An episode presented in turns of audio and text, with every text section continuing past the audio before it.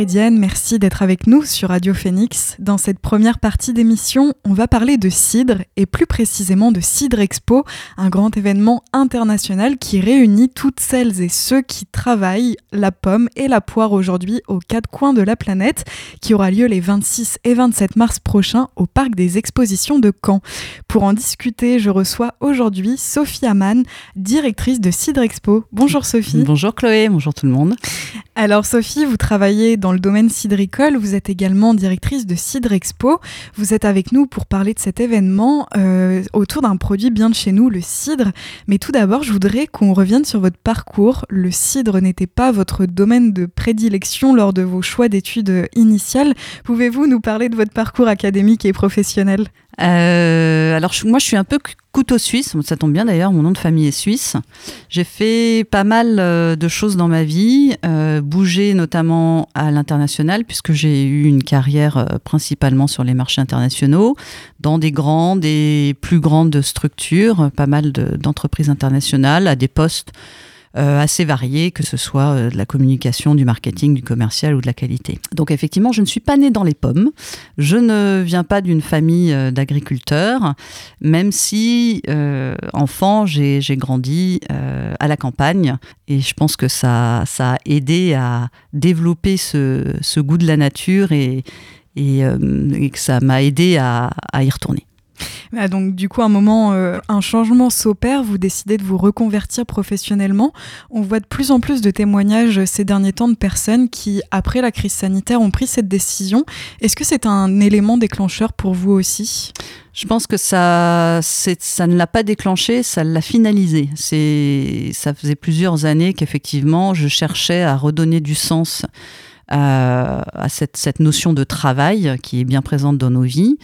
J'ai eu euh, une vie professionnelle très riche et très intéressante à l'international, avec des, postes euh, à haut niveau, euh, mais de plus en plus, en vieillissant, cette volonté de donner du sens euh, à ce que je fais et, savoir pourquoi je le fais. Donc il y a eu plusieurs étapes. Il y a dix ans, j'avais déjà repris un cursus à l'école des mines euh, sur euh, le développement durable, ce qui m'a permis de travailler dans des entreprises qui avaient euh, pour mission un volet environnemental, mais malgré tout, toujours ce sentiment d'inachevé et de, de voilà de pas trouver ma place, de, de, ne toujours pas être en accord avec mes valeurs. Donc finalement, ce Covid, c'est vrai que c'était une parenthèse qui nous a permis euh, de nous poser des questions, peut-être de vivre des choses différemment. Et pour ma part, j'ai pris ma petite famille sous le coude et on s'est retrouvés euh, au milieu de la campagne euh, quasiment en autarcie. Et là, je me suis rendu compte que finalement, ça m'allait très bien. Euh, que cette proximité de la nature, j'en avais besoin et qu'il était enfin temps euh, d'y faire face et de, prendre les décisions nécessaires pour, pouvoir vivre cette nécessité et cette passion au quotidien. Et pourquoi le cidre? Eh bien, la réponse, elle est assez binaire, dans le sens où, voulant travailler avec l'arbre, je me suis très vite rendu compte qu'il n'y avait pas énormément euh, d'opportunités qui s'offraient à moi pour vivre avec les valeurs qui sont les miennes autour euh, d'un système euh, non intensif, vouloir faire la promotion de la biodiversité, travailler en, accord avec, avec l'agriculture et, les produits que la nature a, à la gentillesse et la bienveillance euh, de nous accorder chaque année, le verger cidricole euh, était pour moi la seule option. Avec ce pan verger arbre à part entière, arbre-forêt, euh, mais également cette notion de terroir et de savoir-faire qui sont très ancrés dans, le cidre. Et Sophie, durant la dernière décennie, les projets cidricoles menés essentiellement par des femmes sont passés de 4% à 10%, euh, selon les chiffres donnés par Stéphane Hamon, directeur général de la SAFER Normandie. D'après vous, quelles sont les raisons pour lesquelles de plus en plus de femmes s'intéressent à la production de cidre? Alors, je ne peux pas répondre pour toutes ces femmes.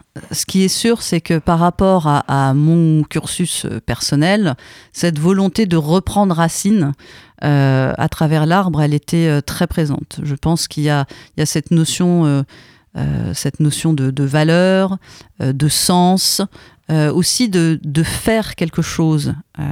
on n'est plus sur une gestion de projet qui, somme toute, est très cérébrale et parfois manque d'ancrage dans, le présent et dans la réalité. Là, on est avec notre corps face à la création d'un produit physique. Euh, et voilà, tous ces sens, euh, je pense que c'est avant tout ça qui pousse, euh, qui pousse les femmes et les autres à se diriger vers l'agriculture. Et Sophie, je le rappelle, vous avez entamé en 2021 une formation cidricole au lycée Robillard de Saint-Pierre-sur-Dive, une formation professionnelle unique en France dont vous sortez diplômé en 2022. Euh, est-ce que vous pouvez nous en dire davantage sur ce que vous avez vécu cette année et est-ce que ça a répondu à, vos attentes? Alors effectivement, moi qui ne venais pas du sérail, euh, j'avais tout à apprendre. et, vous avez raison de le mettre en avant la Normandie est la seule région qui a un lycée qui permette d'apprendre le cidre. Donc pour moi, il était logique de se tourner euh, vers le rebillard.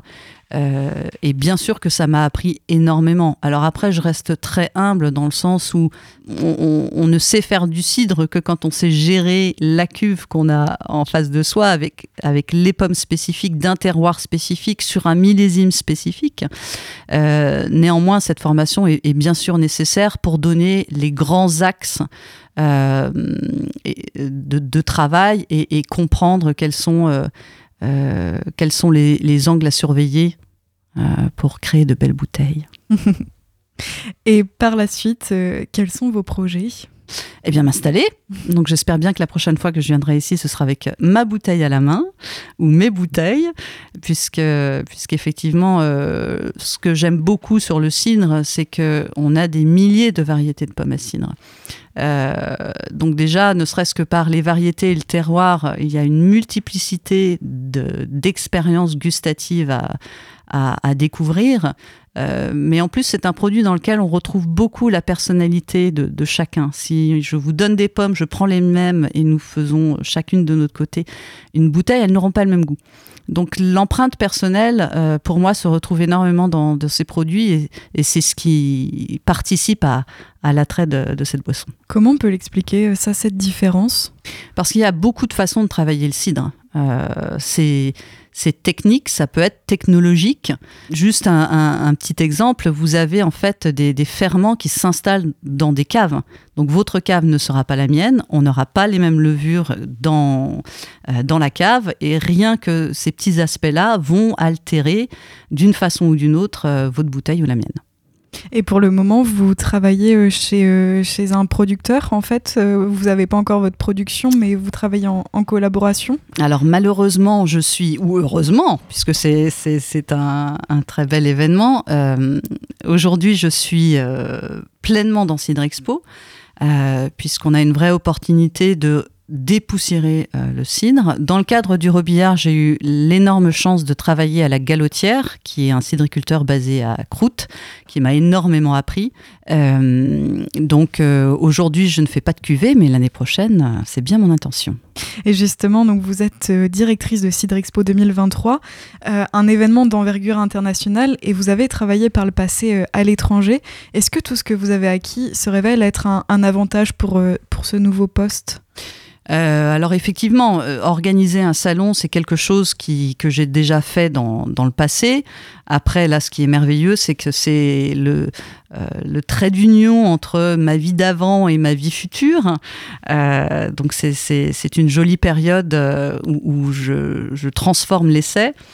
Et bien sûr que tout ce que j'ai appris dans le passé m'aide sur le salon, mais va aussi m'aider sur la promotion du cidre. On fait ce salon pour faire redécouvrir le cidre. Effectivement, on a tous un peu cette image de nos grands-parents au fond de la grange avec une presse à paquet, à faire du cidre tous les ans, cidre qui était plus ou moins goûtu, plus ou moins buvable même parfois. c'est plus c'est plus le cas. Maintenant, on est sur un autre produit qui demande, euh, qui, est complexe, qui demande euh, un certain niveau d'exigence et, de, technicité, il est très important qu'on le fasse découvrir, qu'on explique comment on travaille le cidre, on travaille le verger, on travaille le cidre dans la cave, mais qu'on explique aussi que ces multiples facettes permettent aussi de, toujours trouver sa place à table.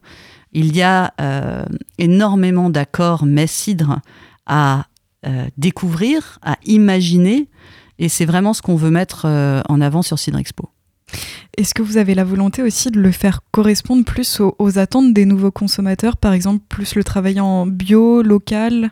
Alors effectivement, personnellement, c'est une des raisons euh, clés pour lesquelles je me suis dirigée vers le cidre. On est sur du verger qui est non intensif, qui est vraiment puits de biodiversité. On est sur un produit nature qu'on travaille avec euh, les levures euh, qui sont naturellement présentes sur les fruits avec souvent des prises de mousse naturelles. Donc on est sur, euh, sur un, produit qui clairement correspond aux nouvelles aspirations des, des, générations. Elle met en avant le terroir, elle est locale, elle est nature, elle est bio. Et souvent, elle est bio, même s'il n'y a, pas, euh, a pas le logo sur, euh, sur la bouteille. Et puis, pour finir, on peut même dire qu'elle est aussi dans cette mouvance low-alcool qui clairement convient aux nouvelles générations. Alors, euh, vous, est-ce que vous pouvez, euh, là on peut revenir peut-être euh, à l'événement qui aura lieu donc les 26 et 27 mars prochains. est-ce que vous pouvez nous dire un petit peu ce qui attendra nos auditeurs et nos auditrices ces deux jours-là? Donc on est au parc d'exposition de Caen, la capitale des cidres de Normandie. Euh, le grand public est attendu le dimanche 26 pour cette deuxième édition, puisque la première a eu lieu en 2020 et avait vraiment été applaudie. Euh, ça a permis à beaucoup de, gens de découvrir, de redécouvrir le cidre. En 2023, le millésime sera euh, aussi bon, mais un peu différent, puisqu'on souhaite vraiment mettre en avant les accords mais-cidre. Alors quand je dis cidre, c'est la pomme et la poire en bouteille sous toutes ses formes. On est sur de l'apéritif, de l'eau de vie, du jus, du vinaigre. Euh, c'est important aussi de découvrir les différentes déclinaisons de, euh, ces fruits pressés, euh, avec donc la volonté de mettre en avant ces accords. On est sur du bulot cidre, de la Saint-Jacques poiré, du chocolat calvados, de la fourme d'Ambert pommeau. il y a vraiment énormément d'opportunités de découverte gustative. Donc surtout, j'invite euh, tous les auditeurs à se rendre sur cidrexpo.com pour euh, commander leur billet en avance. Euh, et d'ailleurs, à cette occasion, on offre un verre de dégustation, un joli verre à pied à chaque visiteur, ce qui lui permettra donc de, de s'adonner pleinement aux dégustations qui auront lieu lors de tout l'événement. On aura également des conférences, des ateliers et des animations de toutes sortes. Et donc surtout ne pas oublier euh, dimanche 26, l'inauguration aura lieu à 11h avec Thierry Marx qui nous fera l'honneur de sa présence et qui animera également une conférence un peu plus tard dans la journée sur le cidre dans la gastronomie, donc gastronomie de haute volée, euh, le cidre aujourd'hui et demain. Eh ben merci beaucoup Sophie Amann d'être venue jusqu'à nous pour répondre à mes questions. J'invite tous les auditeurs à se rendre au parc des expositions les 26 et 27 mars prochains pour la Cidre Expo, découvrir encore une fois les richesses de notre région, mais aussi et surtout rencontrer les professionnels qui les subliment. Je rappelle tout de même que le cidre, comme toutes les autres boissons alcoolisées, sont à boire avec modération. Bonne journée à vous Sophie et à très bientôt. Merci beaucoup Chloé. Restez avec nous, on se retrouve dans la deuxième partie de la Méridienne. On reviendra sur l'actualité de ce milieu de semaine. Mais avant cela, je vous laisse avec L'Abattu et son titre de Little Joys. A tout de suite.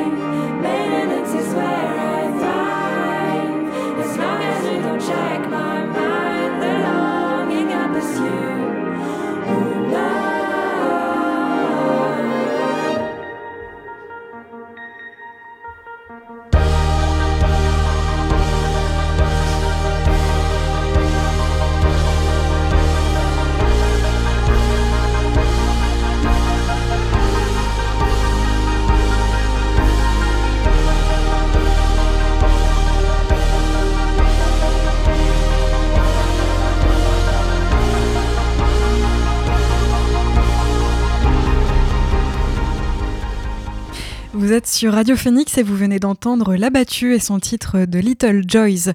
Je vous propose qu'on fasse le point sur l'actualité en ce milieu de semaine et on commence au Nigeria où l'élection présidentielle a délivré son vainqueur selon les résultats officiels proclamés ce matin par la Commission électorale nationale indépendante. Le candidat du parti au pouvoir, l'APC, Bola Tinubu, a été élu à la tête du pays le plus peuplé d'Afrique avec un peu plus de 8,8 millions de voix Atiku Abubakar, qui faisait campagne sous les couleurs de la principale formation de l'opposition, le PDP, a recueilli près de 7 millions de voix. Pour l'emporter dès le premier tour, Bola Tinubu devait non seulement obtenir la majorité des suffrages, mais également 25% des voix dans au moins deux tiers des 36 États de la fédération et la capitale Abuja. Le vote de samedi s'est globalement déroulé dans le calme, malgré quelques incidents sécuritaires et logistiques, mais des retards dans le décompte et d'importantes défaillances dans le transfert électronique des résultats, expérimentés pour la première fois au niveau national, ont alimenté les inquiétudes et des accusations de fraude contre l'APC. Ces deux principaux adversaires ont dénoncé des fraudes massives lors du scrutin et réclamé son annulation, ce qui pourrait ouvrir la voie à des recours devant la justice. Et on reste sur le continent africain et plus précisément au Gabon, car c'est aujourd'hui à Libreville, la capitale, qu'est lancé le One Forest Summit, sommet de haut niveau sur la protection des forêts tropicales, auquel participeront plusieurs chefs d'État et de gouvernement Organisé à l'initiative des chefs d'État gabonais et français, Ali Bongo Ondimba et Emmanuel Macron, cet événement se tiendra jusqu'à demain avec pour objectif d'améliorer la conservation des forêts dans le monde et de contribuer à la protection du climat et des espèces dans un contexte de dérèglement climatique. De l'Afrique au Brésil en passant par l'Asie du Sud-Est, les forêts sont partout menacées par la surexploitation agricole et industrielle. Derrière l'Amazonie, le bassin du Congo est le deuxième massif forestier et poumon écologique de la planète, avec ses 220 millions d'hectares de forêts répartis à travers plusieurs pays, dont la République démocratique du Congo et le Congo-Brazzaville. À noter que la forêt est l'habitat terrestre le plus riche en matière d'espèces et de biodiversité, mais selon les Nations Unies, 10 millions d'hectares de forêt ont été détruits chaque année entre 2015 et 2020. Situé au cœur de la forêt tropicale d'Afrique centrale et couvert à 86% de forêt, le Gabon qui accueille ce sommet est le premier État africain à avoir été rémunéré pour la protection de ses forêts grâce au crédit carbone, un outil qui était au cœur des discussions de la COP27 sur le climat. Si l'organisation d'un tel sommet est jugée pertinente, la venue d'Emmanuel Macron au début d'une tournée en Afrique centrale est en revanche décriée par une partie de l'opposition politique et de la société civile alors que le Gabon s'apprête à élire cette année un nouveau président. Restez avec nous, on se retrouve dans la dernière partie de la Méridienne. Mais avant cela, je vous laisse avec Slow Tie et son titre Feel Good. A tout de suite sur Radio Phoenix.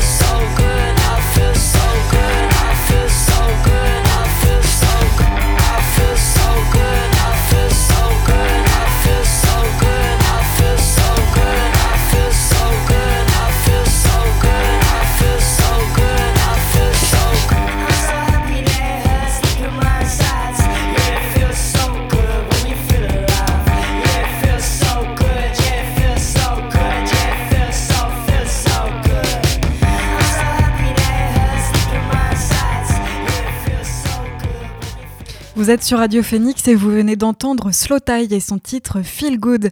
On continue de décortiquer l'actualité et on part aux États-Unis où une commission débattait hier au Congrès à, à propos d'un projet de loi porté par les républicains qui donnerait l'autorité au président Joe Biden pour bannir complètement TikTok, la filiale du groupe chinois ByteDance aux États-Unis. De nombreux élus américains considèrent la plateforme de vidéos courtes et virales comme une menace pour la sécurité nationale. Ils craignent également que Pékin ne puisse accéder aux données euh, d'utilisateurs du monde entier via cette application, ce que TikTok nie depuis des années. Et lundi soir déjà, les institutions fédérales devaient s'assurer que TikTok disparaisse de leur smartphone sous 30 jours en application d'une loi ratifiée début janvier par Joe Biden. La Commission européenne et le gouvernement canadien ont récemment pris des décisions similaires pour les téléphones portables de leurs fonctionnaires et le Parlement danois a annoncé hier avoir demandé aux députés et au personnel de supprimer l'application de leurs appareils. Et pour terminer cette émission, on reste aux États-Unis où la Cour suprême étudie une mesure phare des démocrates visant à annuler une partie de la colossale dette de millions d'étudiants. Les, juges doivent déterminer si la mesure doit passer par le Congrès. CNN rappelle que près de 43 millions d'Américains ont souscrit des crédits fédéraux lorsqu'ils étaient étudiants et doivent aujourd'hui et pour les années à venir les rembourser. C'est un un handicap majeur sur leurs finances, même pour ceux qui gagnent correctement leur vie après les études. En août dernier, Joe Biden a donc annoncé l'effacement d'une partie de ses dettes euh, étudiantes, 10 000 dollars pour ceux qui ont un prêt et gagnent aujourd'hui moins de 125 000 dollars par an, et jusqu'à 20 000 dollars pour ceux qui étaient boursiers. Cependant, la mesure divise en raison de son coût, 400 milliards selon les estimations, mais la justice a bloqué la mise en œuvre de ce plan après avoir été saisie par une coalition d'États républicains. La méridienne s'est terminée pour aujourd'hui. Merci d'avoir suivi cette émission. On se retrouve demain à la même heure. D'ici là, vous retrouverez Maxime pour l'actualité culturelle à 18h dans la belle antenne. Bon après-midi sur l'antenne de Radio Phoenix et à demain.